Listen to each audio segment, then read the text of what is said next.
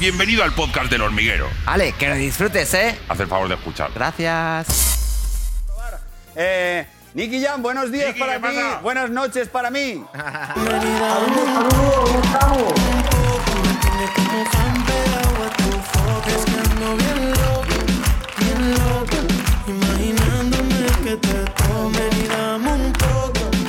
Oye, qué buena esta canción. ¿Cómo estás? ¿Cómo va todo? Todo bien, gracias a Dios. Aquí ya tú sabes, sobreviviendo en esto de, de la pandemia, pero sacando lo mejor, sacando lo mejor de lo peor. Eh, que has dado un cambio de look espectacular. ¿Cuántos kilos has perdido, amigo? Eh, 28 kilos. ¡Hala! ¡Wow! Madre mía. Pero eso, eso es un perro mediano. Claro. Pero, eh, jamón. espérate un momento. Eh, hermano, ¿cómo lo has conseguido? Eh, jugando baloncesto, estoy jugando 6, 7 juegos al día y cuidándome de la dieta, no comiendo tarde en la noche y ya tú sabes, cuidándome, poniéndome bonito, porque es que ya cumplo 40 ahora en marzo y, y quiero verme mejor que nunca. Señor, vamos a ver una foto de el antes y el después para que os acordéis de claro, Wow, ya ves, macho. antes de los 28 y ahora. Ahora está hecho un figurín, ¿eh? Claro, eh, Nicky, eh, esto está cojonudo, pero, pero es espectacular el cambio y seguro que tu cuerpo ahora funciona muchísimo mejor. Pero si te haces... Yo cuando veo esa- Yo cuando veo esa foto me impacta, me impacta a mí ver esa foto. Estaba feo. Pero dime una cosa, si, si te haces un tatuaje y luego adelgazas 28 kilos, ¿cómo queda? Igual te tatúas un dragón y ahora es un Pokémon, ¿o cómo? El tatuaje estaba así.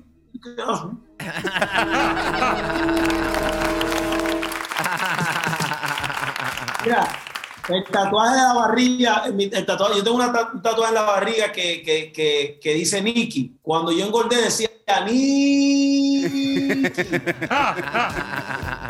Oye, y otra cosa, la- las gorras te siguen valiendo, pero no sé si la cabeza adelgaza también un poco. A la cabecita se queda igualita. Igual. Igualita, eso no, eso no sube. Ah, bueno, bueno. Oye, lo, que eh, me sube, lo que me sube es el pecho, los cachetes y la nalga. ¡Eso para arriba! pero claro, estás ahora mejor cuando cumplas los 40. ¿Cuándo cumples los 40? ¿Cuánto te queda? En marzo 17 cumplo 40 años. Ajá. Wow. Pero vas a estar mejor entonces con 40 que con 35, a lo mejor. Amén, amén. De eso se trata. ¿Y ha- y has dejado de comer mucho? ¿Qué, qué comías por la noche? ¿Qué te gustaba comer mucho por la noche? Uf, yo en la noche eso era dulce. Era, me gustaba lo- lo- lo- el helado, el, todo eso. Este, los shakes de Oreo, chocolate, galletas, todas esas cosas. A mí por la todo, todo lo peor, todo A mí lo me malo. pasa también por la noche, porque no sé por qué me entra hambre por la noche, Pablo. ¿Te entra hambre por la noche? Sí, ¿Sí? ¿Qué haces por la noche? que me entra hambre. Entra hambre así porque... entra así hambre que digo que me coma la nevera. Y te da como Te hambre la comes. loca. Ah, Bueno, para todo el mundo, ¿no? Mm. Sí, sí, bueno. A uno más que otro. A uno más que a otro, sí. Bueno, eh, que no entiendo este comentario ni por qué hemos hecho tertulia de esto. El chocolate llama... Dejémoslo en que el chocolate llama chocolate. Bueno, eh, tienes un nuevo single junto a Romeo Santos que se llama Fan de tus fotos, que lo está reventando en el mundo entero. Y el videoclip he visto que va de fantasías sexuales, que es algo que tenemos todos. ¿Tú has tenido, tú has fantaseado alguna vez con una jefa, con una profesora, con alguien de- de- de- del trabajo? Con todas las mujeres, fantasía. Con Angela Merkel también. Con... La super jefa. No sé cuál es esa, pero si está buena también.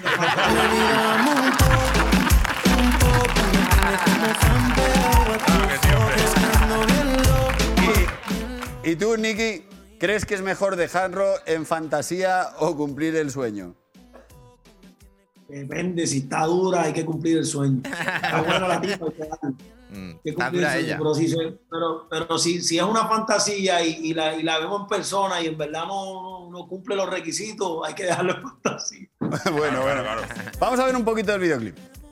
Si te da curiosidad cumplir mi fantasía para poderte hacer todo lo que decía.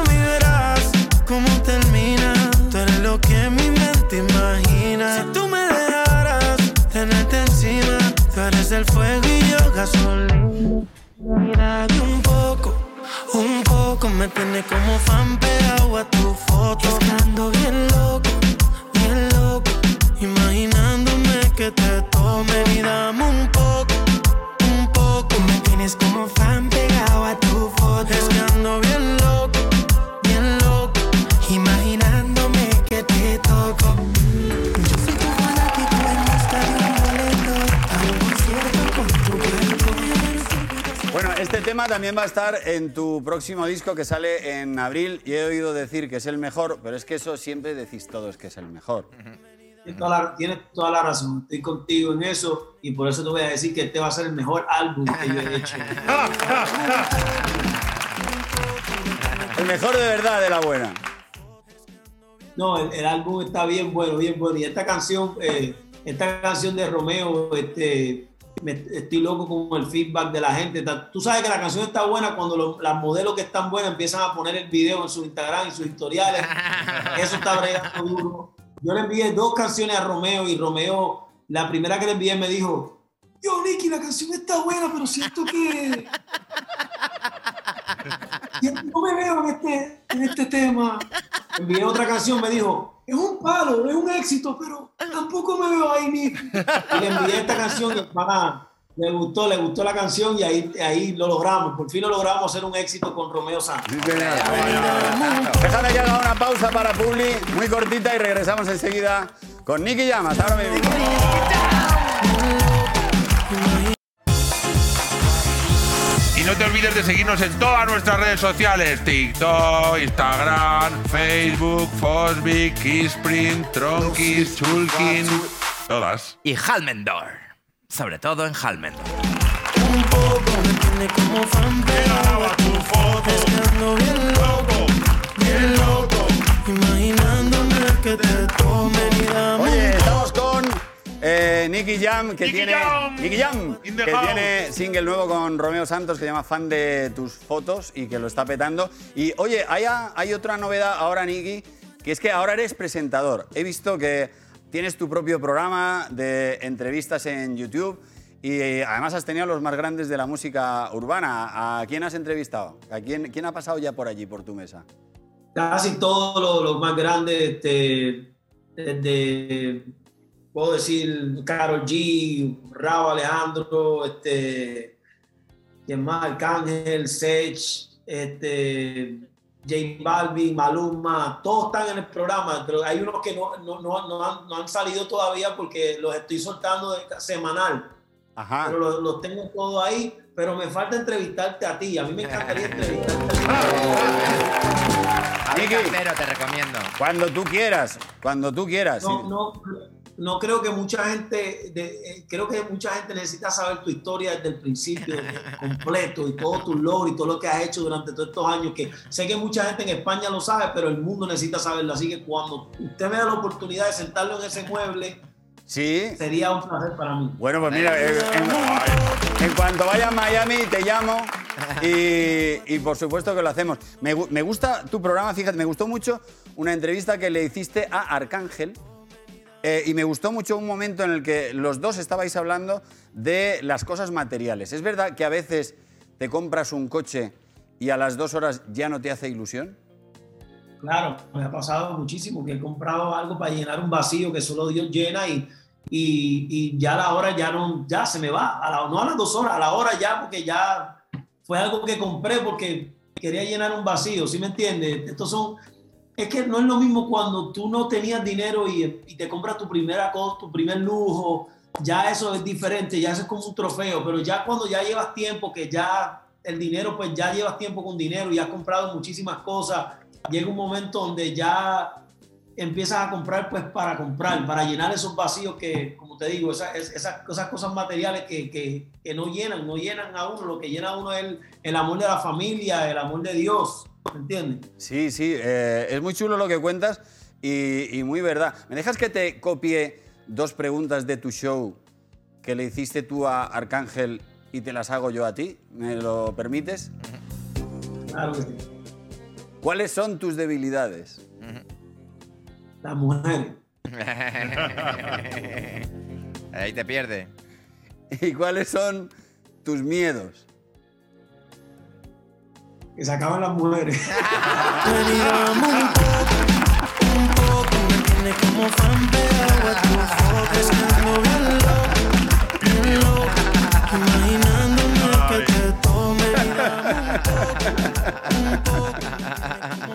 ¿Cómo estás esta noche, Nicky?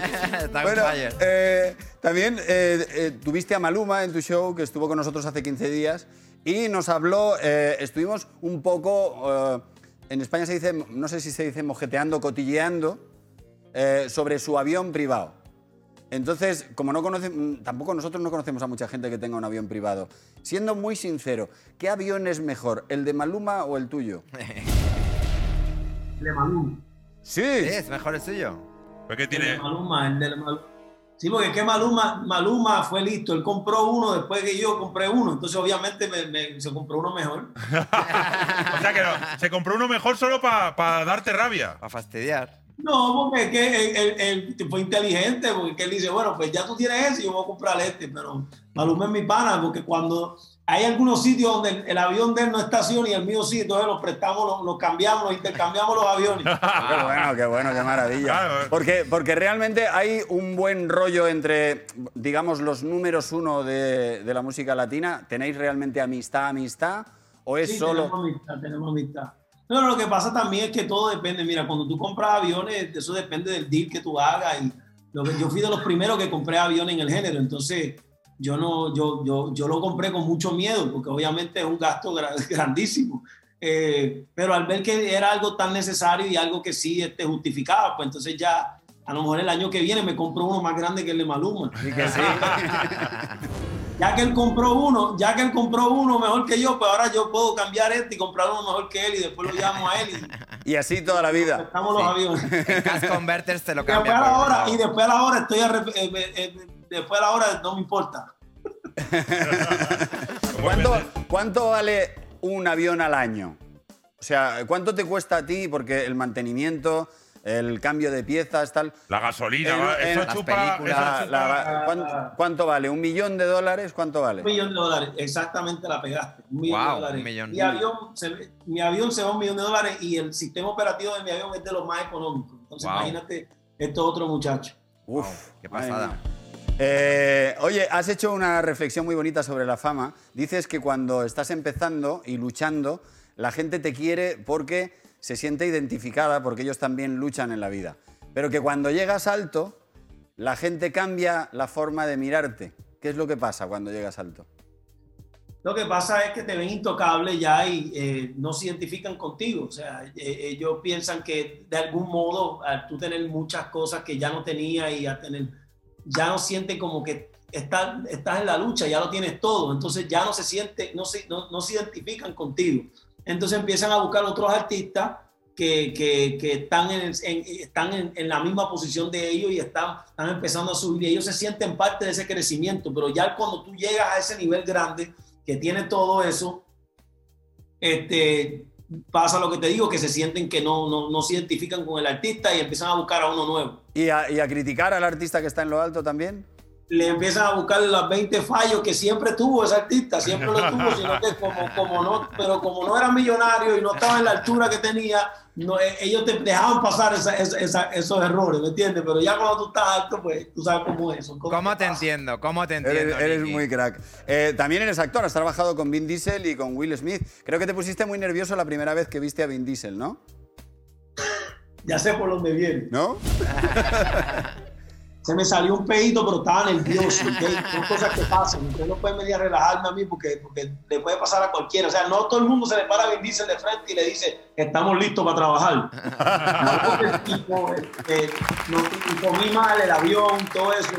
Ya tú sabes. Ajá. Y bueno, y también has hecho una película con Will Smith, con, eh, sales en Bad Boys, que perdona, haces unas escenas de acción que... Mis respetos, Eh, eh, porque casi todas las escenas de acción las hiciste tú sin doble, ¿no? Eh, no, hay una que la hice con doble, que es la de cuando se tira de las- del segundo piso al, al, al, al bar. Esa sí no la hice yo. No, Eso, bueno. la hizo, un- eso la hizo un calvito que se parecía a mí. Ajá.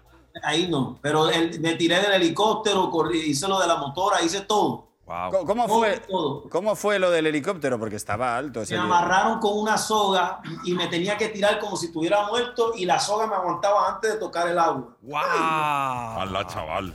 ¡Wow! Como Isabel Pantoja. Eh. ¿y, y qué tal? No vuelvo a hacerlo de nuevo. Lo hice dos veces y estaba pálido. Ellos querían que yo actuara muerto, ya yo estaba muerto ya. Ya no estaba actuando. Ya, ya la segunda vez. Cuando me dijeron, vamos a repetir la escena, ya yo estaba pálido ya. Oye, ¿y eh, te- tienes buena consideración sobre ti? ¿Cómo- cre- ¿Crees que eres buen actor?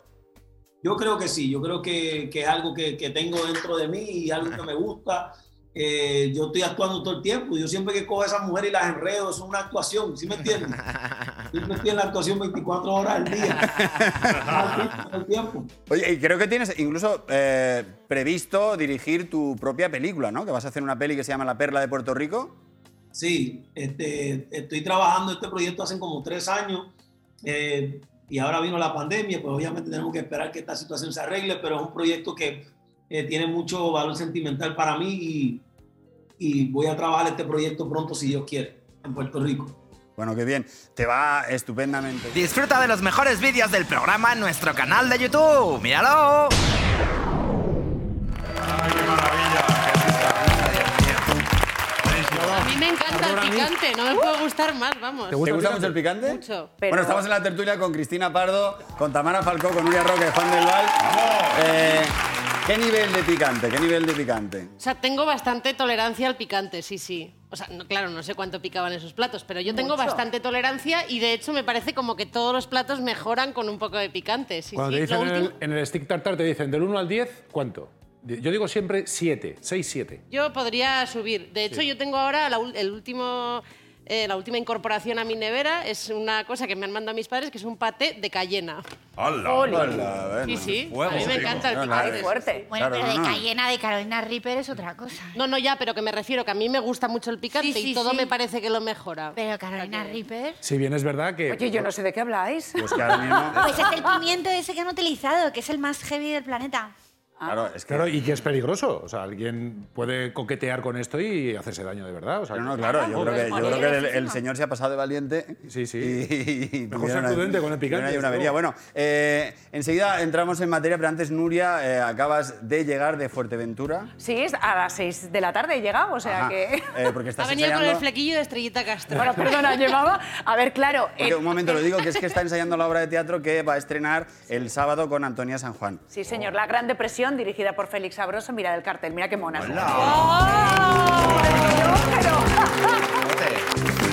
Y claro, vengo de Fuerteventura, que ahí hace mucha humedad y el flequillo me tiene un poco frita. Entonces he venido, cuando he bajado del avión, llevaba como una ensaimada aquí.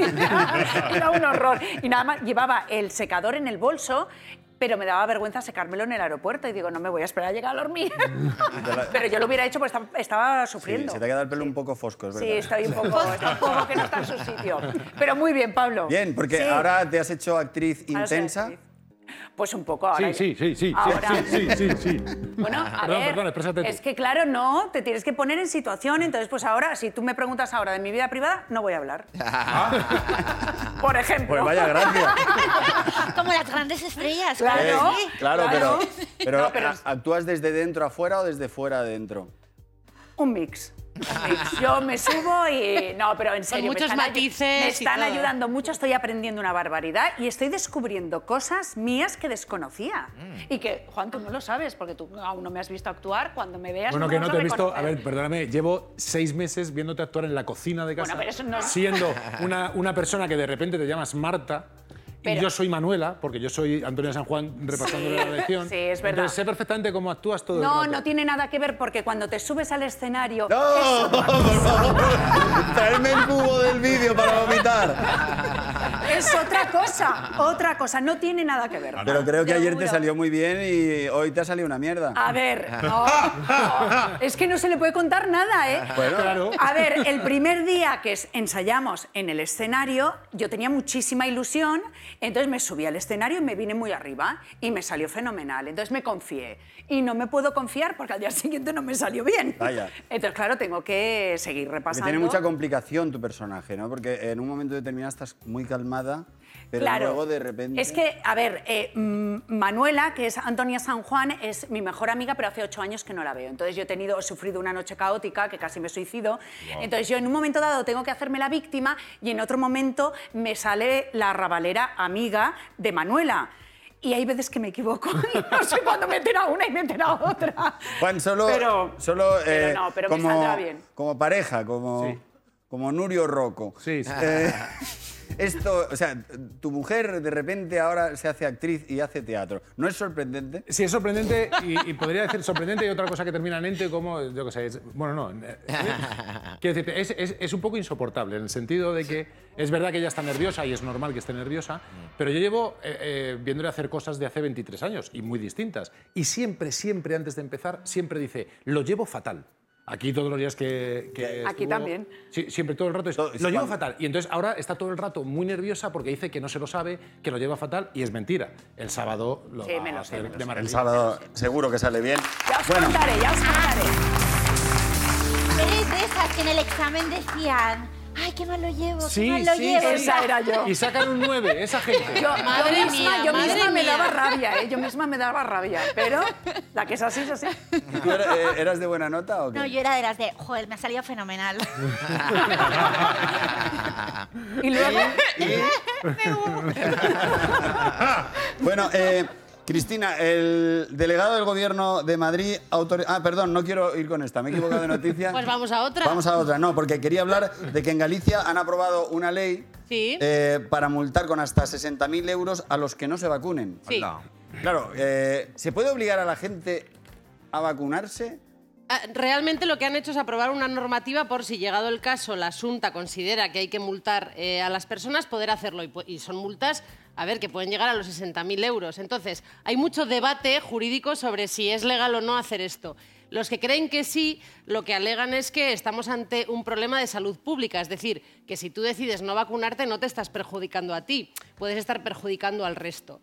Eh, pero bueno, lo cierto es que, hay debate. De todas maneras, a, propósito de la vacuna, se ha puesto encima de la mesa algunas cosas que yo creo que son interesantes. Por ejemplo, esto del pasaporte ¿no? de la vacuna. Eh, porque hace unos días la, la Junta de Andalucía sugería que ellos no descartaban que en Semana Santa solamente pudieran viajar a hacer turismo nacional las personas que se hubieran vacunado. Y claro, a mí eso, mm, pareciéndome muy seguro y que está muy bien, pero claro, los que no nos hemos vacunado no es porque no queramos. No nos hemos vacunado porque no hay vacunas. Entonces, claro, Claro. digamos que de alguna manera es un poco discriminatorio, porque todos, bueno, A mucha mí- gente mí- estamos deseando vacunarnos efectivamente para poder hacer vida normal, pero a mí claro, por, es que no hay por vacunas. encima del debate jurídico, que seguro que existe y los juristas lo, lo tendrán, por supuesto, a mí me parece, yo siempre lo, lo he opinado, que en este caso concreto creo que la vacuna debería ser obligatoria. Porque cuando hablan de la libertad de podértela poner o no poner, a mí me parece que esta pandemia nos ha quitado toda la libertad y todos los derechos que ya eran nuestros. O sea, yo no me puedo ir esta noche a las 12 de la noche a, a tomarme algo. Eso impide mi libertad. Por lo tanto, yo creo, sin ninguna, sin ninguna duda, que en este caso concreto, en esta pandemia, para mí la vacuna debería ser Pero obligatoria. Juan, ¿tú no, no tenéis la sensación de que cada vez hay, hay menos debate con esto? O sea, cada vez hay menos gente que no se quiere Eso vacunar. eso Quiero decir que al principio teníamos mucho miedo, luego pasó la estampida de alcaldes y obispos y concejales y alrededores por Que sigue, vacunarse. que sigue. Que sigue, y yo creo que, que ahora mismo ya no hay tanta brecha como había al principio Bueno, de esto. o no sale en las noticias. A ver, yo quiero que os Sí, vacunéis por eso todos digo que es una yo. sensación, no tengo Pero, ni a idea, ver, yo pero- creo que, por ejemplo, cuando ya la vacuna sea eh, disponible al 100%, si tú optas por no vacunarte, a lo mejor, si la Junta de Andalucía decide que solamente pueden entrar en la comunidad aquellos vacunados, pues tú, por una serie de razones, al final querrás y verás que es mejor estar vacunado. No, pero es otro escenario. Quiero decir, Claro. si, si todo el mundo tiene Eso es acceso, distinto. Claro. eh, es diferente a si solo unos pocos han tenido acceso, que son los abuelos y los médicos. Claro. Mm. Y entonces los únicos que se pueden ir de No, claro, vacaciones. estamos hablando cuando, cuando evi- evidentemente haya vacunas y todo el mundo se pueda vacunar. Ahora mismo... eh, Ya, pero que ahora no- anda- No, te- no puedes vacunar. Oye, y hay, hay algún abuelo que le ha sentado regul, ¿no? No tengo muchos datos, pero. Y, y otros que no son abuelos. O sea, te puede hacer reacción y puedes poner la, segun- Pero la los, la últimos segunda datos dosis. que salieron era que había muy poquitos, que aquí en España había habido muy poquitos efectos secundarios. Cuando te vacunan te hacen quedarte 15 minutos allí donde estás por ver si eh, hay alguna reacción alérgica o lo que sea, pero vamos, en general, por lo menos los últimos datos que, que salieron había eh, pocos efectos El de, secundarios. el de cualquier Claro, como ha vacuna. vacunado tampoco, es tampoco es- Bueno, pero es la población más vulnerable que podían haber reaccionado. Es el de eh, cualquier vacuna. Cualquier vacuna tiene efectos secundarios en Absolutamente. algunos casos, por lo tanto está también, no pasa nada. Absolutamente. Pero ese no, no- yo creo que la vacuna, que evidentemente será segura, aquí lo hemos hablado, porque pasa un montón de controles, es segura, por lo tanto, creo que hay que ponérsela. Pero y si pero no te la quieres poner, te deben obligar Pero a es que no ponértela. entiendo por qué no te quieres poner la vacuna. Bueno, o sea, esto- quiero decirte, bueno. si a mí me están diciendo que no tiene efectos secundarios, que es bueno para mi salud, pero sobre todo es bueno para el resto de la salud de los demás. Pero fíjate ¿Por que se van a abrir Depende de debates. Pero porque siempre va a tener efectos secundarios. Pues, o sea, No, pero puede ser a lo mejor un dolor de cabeza, una molestia en el brazo en el que te hayan pinchado. Quiero decir Ya. que pueden ser cosas. O, que- Pero- por ejemplo- o un día de baja eh, No, en la segunda Sí, pero dosis. hay gente, hay- o sea, yo tenía eh, una niñera que ella era francesa y que no se vacunaba de nada, ni de la gripe, porque mi madre vacuna a todo el mundo, siempre de todo, en casa. Y, eh, y- y ella no quería vacunarse porque pensaba que meterse un virus muerto era malo, ¿sabes? O sea, era como muy de medicina natural. Claro, pero vamos a ver, eh, al, al margen de este, de este debate, que, que es verdad que, hombre, ahora con la pandemia, pero antes de la pandemia había antivacunas y hablaban de cosas conspiranoicas absolutamente y esto existía. Y había padres que no vacunaban a los hijos, que habían tenido, y, y algunas enfermedades que estaban completamente erradicadas, que eh, volvieron a, a- Aparecer. a aparecer. Entonces, a mí me parece que hay gente que es an- antivacuna. Pero- y yo creo Yo no que sé si- esto no- no, no sé se si- debería consentir. No sé si soy muy mayor, pero yo recuerdo en el colegio que nos vacunaban de todo sin preguntar. Y punto final. Claro, nunca te decían, la te- vacuna de la, la- rubeola la- te la pones, la niño, que no te deja marca, la que te pones. deja no sé O por lo menos yo nunca fui consciente de que hubiera ningún niño que, que no, que no lo hubieran vacunado por decisión de los padres. De todos modos,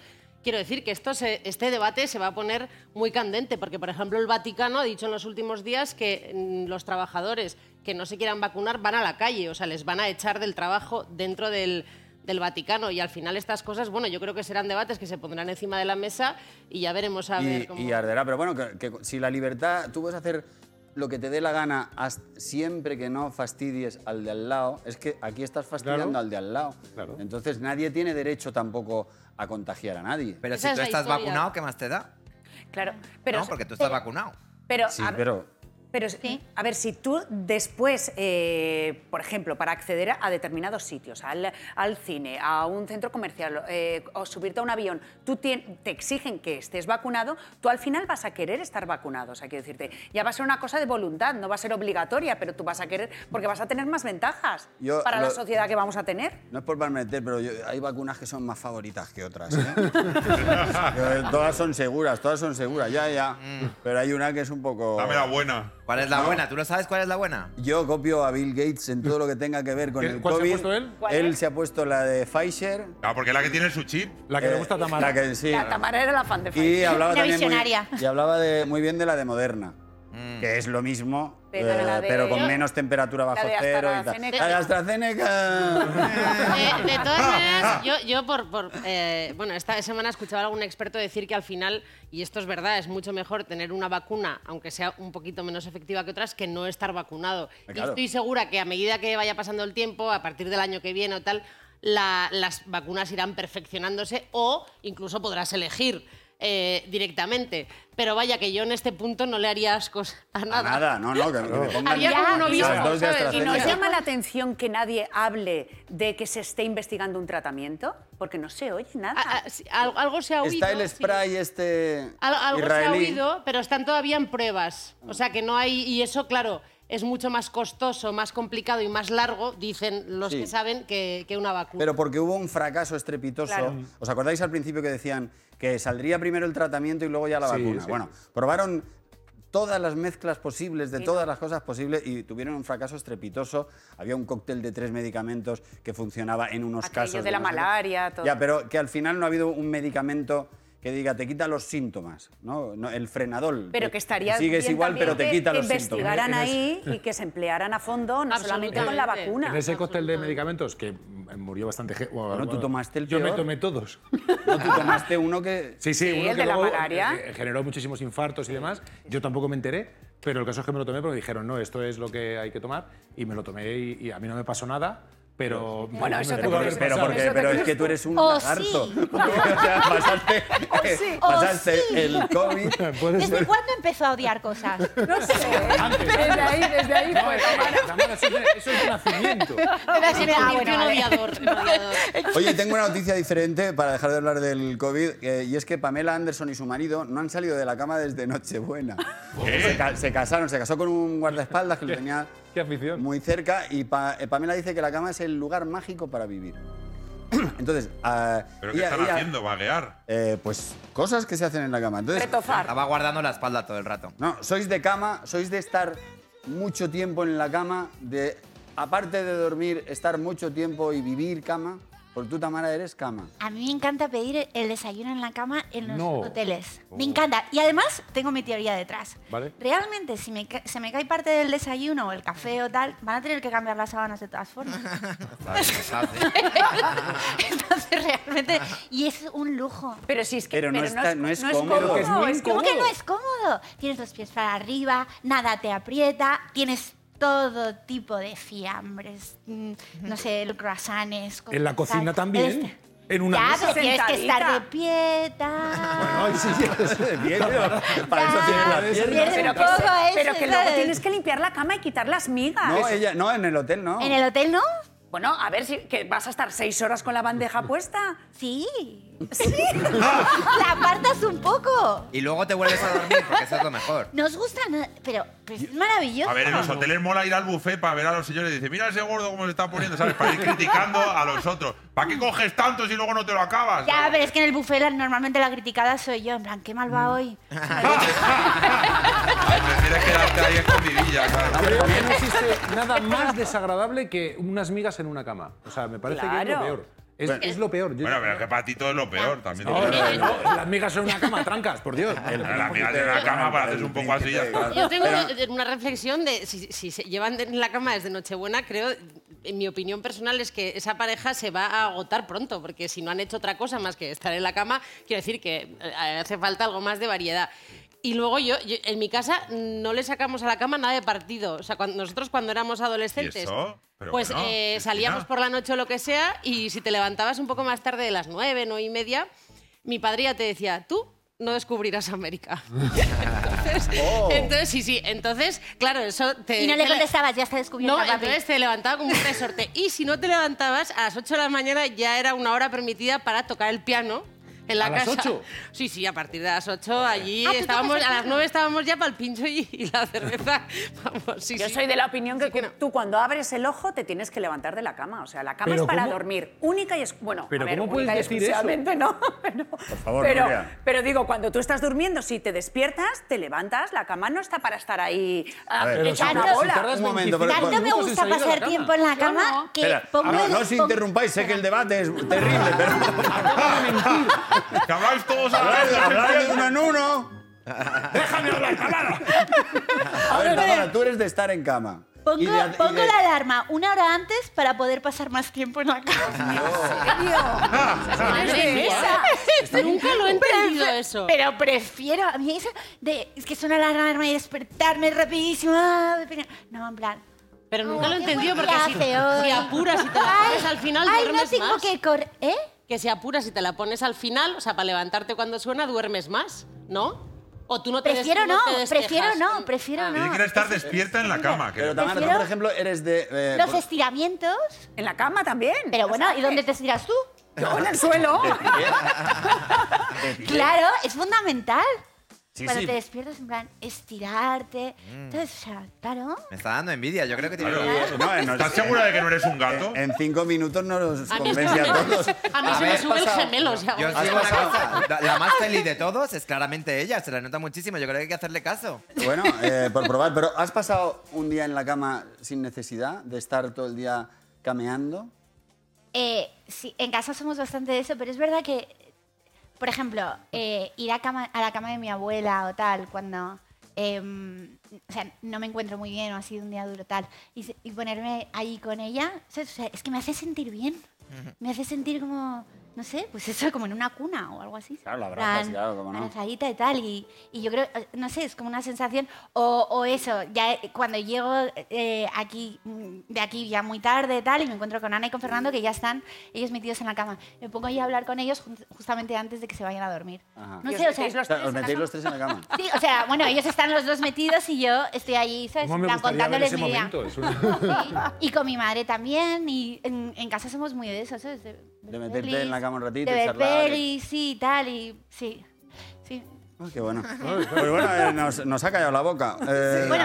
pero- Ha ganado este debate. Pero eh, hablando de camas, Juan, tú eres muy fan, muy, un gran defensor un defensor pata negra, diría yo, del sexo en la cama y no fuera de la cama. Esta cosa de la cocina, el A baño. mí eh, eso me parece una vulgaridad. Yo, yo creo que la cama, o sea, eh, quiero decir, a ver, si voy a... Y lo que te pasa es que te has hecho mayor. Ah, no, a mí lo que me parece es que eh, lo de fuera, lo primero es arriesgado, es incómodo. Y a mí me da la sensación de para ¿Arriesgado? hacerlo bien, solamente puede ser la cama. Esto es lo que yo creo. Cualquier otra de cosa es como. Sí, es más, diría yo que quien no. Para eh, hacerlo bien, pero a ver, que no es petit pois, ¿sabes? Que, que no, se- no, perdóname, ¿se puede hacer bien o no? Y te digo que, no, en el baño, en la ducha, es arriesgado porque te puedes resbalar, por lo que sea. Yo creo que el sitio es. Estás muy la- mayor, ¿eh? es- el sitio en la cama. Estás muy y mayor. tú lo sabes perfectamente. Estás muy mayor. Hombre, a ver, si hablamos de comodidad, sí. De comodidad pero hay y veces de- que hay que, que innovar un poquito. Es que me hace mucha gracia que ver a esos tres mientras que hablaba. Pero son las parecen las hurtados. Están ahí detrás, parecen las no hacen nada. voy a decir una cosa. Yo digo. Jorge dice que sí. Mira, Yo el único que, que- está de que- acuerdo contigo es Jorge Salvador, así que. Pues claro que sí, yo te- claro que sí, Jorge. Hazte por cargo. ahí me has apoyado, por una vez. eh. Yo digo que el que no. lo- El que le gusta hacerlo mucho fuera de la cama es que no lo hace bien. Uy, ya, lo, ya sentenciado. Y no, no creéis que hay, me refiero, es esa? de- No, que, que puede un ser, momento, un momento. que puede ser que a lo mejor al inicio de una relación que todo está como más apasionado, más emocionante, pues sea un aquí te pillo, aquí te mato, y luego cuando la relación se va consolidando, hay veces, no sé, que, que tiendes más a buscar ¿Cómo la que no comodidad. sabes? Claro que sa- No, pues Sí que no, sabes, sí que no, porque sabes. no Sabe. puedo hablar por todas las parejas del mundo, pero que yo conozco eh, parejas y, y a mí me ha pasado. Claro, Tienes un amigo, tuya. tienes un no, amigo. no, a mí me ha pasado que creo que al principio de una relación las cosas son como... Y, y luego la cosa se va ordenando. Ajá. O sea, tu explicación es las cosas son como. Un poco de... Un poco donde De sea. más emoción, de más... Cuando Pablo, por favor, es que... Luego también pasa Oye, una Pablo cosa. no está contando nada No está contando y nada. nosotros sabemos Sí. cosas, lo digo Sí, por... sabemos. Bueno, aquí porque- sabemos cosas No, todos. porque- No, Sabemos no. cosas. El que porque- abra melones, que aguante después lo que No, venga. no, a ver, a mí me han contado una cosita que es que a los inicios de los inicios, pues a ver, todo se entiende porque hay mucha fogosi- fogosidad. Pero claro, Habla a bien. ver, que entre tu mujer con las bolsas del súper y que no le dejes ni que las sueltes. Eso era el inicio, claro. o sea, Pablo- Lo- lo- Pablo lo- Motos. Lo ha contado mi mujer con todo lujo de detalles allá arriba. Sí.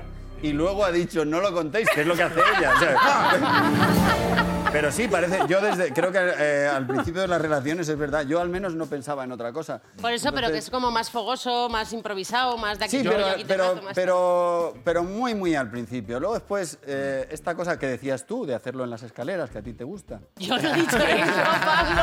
Por favor. Acaba de abrir eso. Acaba de abrir Eres un manipulador. No, lo has dicho porque lo he oído Por yo. favor, cualquier persona, mira, Juan, Cristina, cualquier persona que me, no, no, no, cualquier persona que me conozca sabe que eso Que no es escaleras verdad. no te gustan. Vamos a ver, yo lo he dicho antes, yo no soy Nadia Comaneci, o sea, no soy vosotros. Has dicho, vamos, ha- has dicho sitios y uno de ellos no, no, era- estábamos hablando, bueno, igual que te puedo Pero decir escalera que de pintor gente o de que se sube portal. encima de la lavadora, Eh, Pablo, quiero decir. Ajá, pero estabas hablando en general. No, es Sí. que yo te lo digo, primero, soy tan pudorosa que jamás pondría un ejemplo que me afecte a mí. O sea, te lo digo, seguro. O sea que, vamos, he mencionado las escaleras porque estábamos en un debate. Claro, te ha venido a la mente. Ahí arriba en casa. Es que ya ha dicho que si abrís el melón. Porque, ¿a ¿tú qué opinas de las ventanas? Las ventanas, pues mira, puedes tener unas vistas maravillosas. Ah, que espías. No, la- mira, la culpa, la culpa, Trancas, la tiene Juan. ¿Por qué? Yo de todo. Porque han empezado a tener una conversación Pablo y Juan de no sé No, qué de la no, ventana. Pablo y Juan no, estabais todas hablando. No, ahí. pero has sido tú el que ha abierto el melón. No, yo lo que he dicho La simplemente... ventana, has abierto la ventana. Yo siempre he dicho que, joder, porque también, bueno, que a ti te gusta mirar, ¿no? Basta, hasta aquí. Mira, yo soy actriz y no hablo de mi vida privada. el horizonte. Pero bueno, quiero decirte que según me han ¿Te dicho... gusta mirar el Eso es muy horizonte? común. Bueno, cambiemos de tema que a, a mejor, Nu- sí, Nuria no mejor. quiere seguir hablando de la ventana por lo que sea. A mí me gusta seguir hablando de la Por ventana. lo que Pablo. sea. No, quiero hablar ahora de Metemari de Ah. Noruega. Mira, del mismo. De Armani. Era, era imprescindible, claro. No, pero. aparte venía aquí a la, hablar de vacunas, de la enorme coincidencia de cosas en la cabeza, ¿verdad? Pues el Mario de Noruega ha contado que al principio su relación con el príncipe Hakun. eh, la pre- Es que sí, hay que. Hakun. Una matata. Hakun de Noruega. La presión de los periodistas la hacía vomitar. Entonces, eh, vosotros, ¿cómo recordáis los inicios de vuestras parejas? Déjame, Tamara, que te pregunte una cosa. Claro, tú eres famosa desde que naciste, Ajá, ¿vale? sí, Pero eh, lo sabías, ¿no?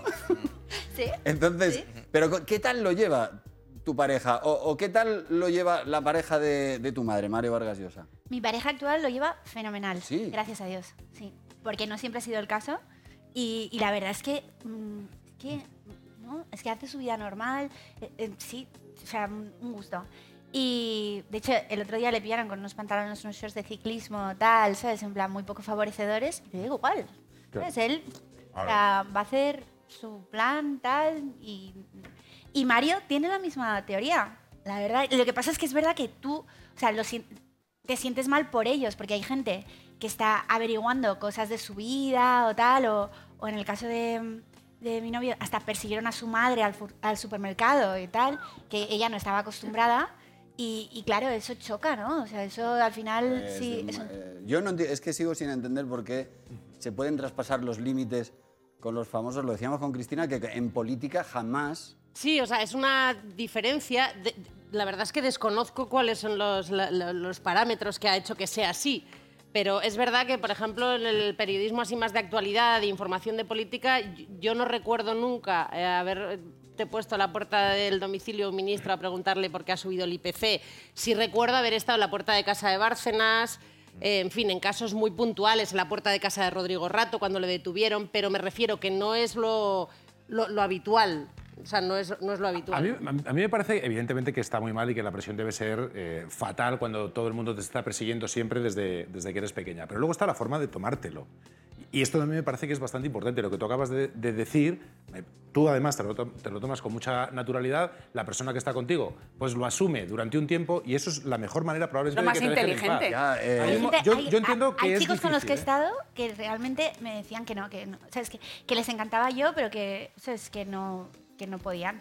O sea, con toda esa presión. Y también, o sea, eso eh, lo entiendo. Hay mucha gente, hay mucha gente eh, a mi alrededor que no le gusta salir en la prensa. Sí, claro. Y después hay amigas de mi madre que dicen, pero si te van a poner en la grapa o te van a cortar, ¿sabes? En plan, no te agobies. Ponerte Pues, en la grapa es en la revista. Te van a poner en la, en la grapa. Tampoco. No, pero fuera de broma. es verdad que, que sí, que hay- o sea, supone, supone un estrés, ¿no? Pero sobre Pero todo. vamos a ver, yo estaba, yo estaba en tu casa... eh, eh, no, no, yo estuve en tu casa cuando empezó lo de Mario ¿Sí? y entonces, claro, yo subí a tu casa y de repente allí había 40 personas. Era una locura. Fue una locura. Lo de mi madre y Mario fue una locura. Y además era a todas horas y sí, pues a lo mejor teníamos 20 coches en cada puerta. Y Mario, que eh, no estaba acostumbrado para nada a esto, eh, al principio le resultó muy incómodo, pero tampoco, ¿eh? Se lo tomaba con más naturalidad incluso que mi madre. O sea, él quería hacer su vida y al final también es verdad que, que después eso pasa. ¿Sabes? O sea, es, es un momento tal y, y después eso pasa, pero es un momento crítico. Hombre, también Mario, eh, viene, claro, Mario también es famoso, ¿no? Desde, Mario, desde antes, claro, y pero claro. De Mario es estupendo. Es que Mario es Claro, estupendo. claro. Es que se lo toma todo, o sea, pero la vida en general. Exactamente. Es, que, yo creo que por ahí está la sí, clave. Por encima de que debe ser muy difícil, eh, lo reconozco, Sí. pero creo que al final, si te lo tomas con naturalidad, yo creo que todo es mucho más sencillo. Exacto. Creo yo. ¿A qué ni- a qué bueno, tú, tú salías con Nuria también y Claro, yo ella cuando, era yo cuando famosa. conozco a Nuria, a mí, claro, no me conocía nadie y así me pasé durante 20 años Sí. sin salir, incluso en los photocalls. Eh, eh, Nuria llegaba, le hacían fotos y me iba por detrás. Y qué a gusto Y estábamos, ¿eh? Y yo, la verdad, No, pero, no, pero Hasta claro. este momento no, pero no es, que- no es lo mismo. Claro, estamos hablando de unos niveles No, no, sí, de sí, por fama que no, tiene pero que puede ser, incómodo, muy pero puede ser incómodo. A Laura le supone, le Bueno, supone a, un problema, a ¿no? a mi mujer, la primera vez que nos sacaron, porque de- eh, creo que acabamos de salir, por cierto, en uno que sacan un, un pelo mío con tupé, creo que hace ya llevo eh, la foto de 1993. Bueno, eh, la- eh, a mi mujer le incomoda muchísimo porque quiere ir tranquila por la calle, sencillamente. Claro. Y cuando a mí me paran para hacerse fotos conmigo, ella se- se- siempre se pone un metro atrás, sencillamente porque tiene todo el derecho del mundo Claro. a no salir. Claro. Y, eh, y no está en este lío. Y, y, hombre, ese derecho debería de respetarse. Y recuerdo el disgusto, sobre todo la primera vez que nos hicieron un reportaje, no me acuerdo de qué, eh, ella estaba como diciendo, es que es como si me hubiesen atracado, es que Ya, eh, eso es- no hay derecho. Eso se ¿Por siente. qué- Un poco por qué como cuando te roban en tu casa, ¿no? Que te Eh, pues, sientes... para, para ella pues es muy incómodo y eso, bueno, pues estaría bien que se respetase. Me he quedado, perdona, es que quiero seguir con la tertulia, pero es que has dicho, es que Mario es maravilloso en todo. Ha- Habla un segundo, o sea, Mario, ¿cómo es Mario Vargas Llosa? Pues a ver, yo, admiraba ya mucho a Mario como escritor, ¿no? Y venía a casa a cenas y todo eso. Pero eh, cuando empezaron a salir mi madre y él, eh, y después ya cuando se vino a vivir a casa, eh, le he tratado muchísimo y es que, es que es un amor. Es una persona con una disciplina, disciplina tan férrea. O sea, todos los días tiene la misma rutina, en plan, se levanta a las cinco y media, está leyendo un poquito, después se va a hacer una hora de deporte, se ducha, desayuna y ya empieza a escribir. Y así está la hora de la comida. Y, mm, y- la verdad es que eh, después siempre tiene o sea, gente pues, de, sé, de Alemania, de no sé qué, a venirle a hacer entrevistas, la academia y tal. Pero es que de trato, es que es genial, es que le interesa todo. Es que yo le pasaba mi blog para corregir. ya que, Claro. ya, ya que tenía que- Maravilla que tu blog te lo, que te lo corrija Vargas Llosa. Vale. Un premio Nobel, o sea. Bueno, yo qué sé, claro, sí, muy bien, muy Con lo bien. que tienes a mano. y, y la verdad es que, o sea, me lo corregí y me decía, ¿de verdad este, piensas que esta mujer no va bien vestida? Y yo, sí, lo pienso, ¿qué pasa? no, pero que le interesa todo. O sea, yo le voy a hablar con el jardinero, eh, con el guarda de la caseta, eh, o sea, con todo el mundo. O sea, le interesa. Es, un- es, un- es una persona llena de vida y, y siempre tiene una palabra amable. siem- o sea, es que es, que es, es alucinante como Qué guay. persona. Oye, pues Maravilla. estará, eh, Queremos. Qué bien, queremos conocerle. Yo le daría un premio. Debería venir. Hombre, no quiero aprovechar ahora la coyuntura, pero yo estaría encantado de tenerle de invitado. Y yo, bueno. y yo, y yo, yo también. El otro día vi a Marron, vi a Marron y se quedó muy impresionado con los 15 ex- extintores. Dijo, Eso tiene que ser dificilísimo. Está volando. Marron, has impresionado a Vargas Llosa. Bueno, anda. Eh, vamos le a hacer una cosa. a subirse a los Por si acaso esta, esta noche está Mario viendo el programa, porque pode- podemos. Puede ser. Marron puede hacer otro espectáculo esta noche. Ah, vale. Para pues Mario, especialmente por si Mario lo está viendo. Vale. Pero antes, por favor, Juan, ¿ha habido al- alguien, algún colectivo, algo que por lo que sea, tú que mira que tienes buen humor siempre, pero por lo que sea, Sí, sí. ¿Sí? Sí, ha habido. Yo quiero hablar de un tipo de personas. un tipo de persona? Un tipo de personas que son esas que se lavan los dientes paseando por el pasillo. ¿Qué pasa? Pero, eh, joder, y en las películas que salen Pero eso "Uh", te, eh, te hablan estás refiriendo a. Nuria claramente. porque- No, no me estoy refiriendo a Nuria, me estoy ref- No, porque tú con cuánta gente Nuria te cruzas por el vuelta. pasillo Pero joder, si puede ser una cosa más guarra, te estás poniendo... Ponte en la pila, tío. Deja de dar vueltas. Yo no, no lo consigo. O sea, no, pero Encima pensar, de que se lava los dientes, Juan, es que podría no te ser peor. ver. Pero, a ver, es muy incómodo. Es verdad que Chico, lo normal es estar ahí y ya está. Y concentrarte en lo que haces, no, no hacer otras cosas a la vez, no mirar un poco la tele o tal. No. No, no, que te vayas a la, a la pila, que sí, bueno, se llama pila, sí, a la pila. Joder, Luego están también otro tipo de personas, esto sí, ya, ya sé que me meto en un berenjenal, lo sé. Dale, dale, Y yo dale, voy para adelante porque hay que, hay que ser honesto. Dale. Las personas que hacen una cuenta en las redes sociales en Instagram de su mascota. O sea, sí.